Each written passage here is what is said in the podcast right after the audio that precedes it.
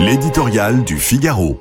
Ennemi du peuple par Philippe Gély. Deux Iraniens ont été pendus samedi, portant à quatre les exécutions liées au soulèvement qui défie le pouvoir depuis septembre. Ils étaient accusés d'avoir tué un milicien, Basij, bras armé des mollahs, donc d'être des ennemis de Dieu.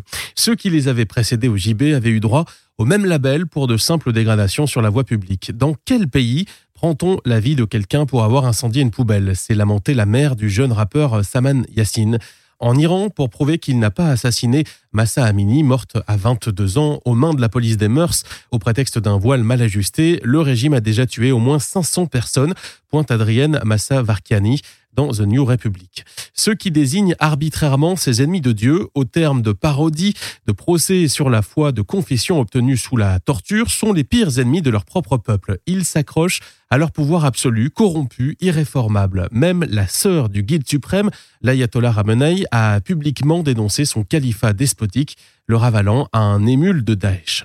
Non contente d'avoir violemment réprimé l'aspiration populaire à la liberté, la théocratie est en train d'asphyxier la société par des mesures économiques dont elle fait porter le blâme aux manifestants. Dans un pays transformé en vaste prison, on ne peut pas incarcérer tout le monde. Près de 20 000 arrestations à ce jour, alors que l'on s'emploie à refermer la chape de plomb sur les citoyens épuisés.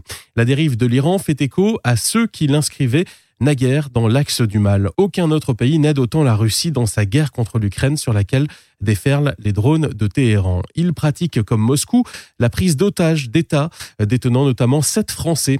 Déjà soumis aux sanctions occidentales, il est au cœur du commerce alternatif entre régimes paria et plus rien ne semble pouvoir l'arrêter dans sa course à la bombe atomique. Prédateur de son propre peuple, l'Iran des Mollahs représente aussi une menace pour le monde. En martyrisant sa jeunesse, il invite à le traiter comme tel.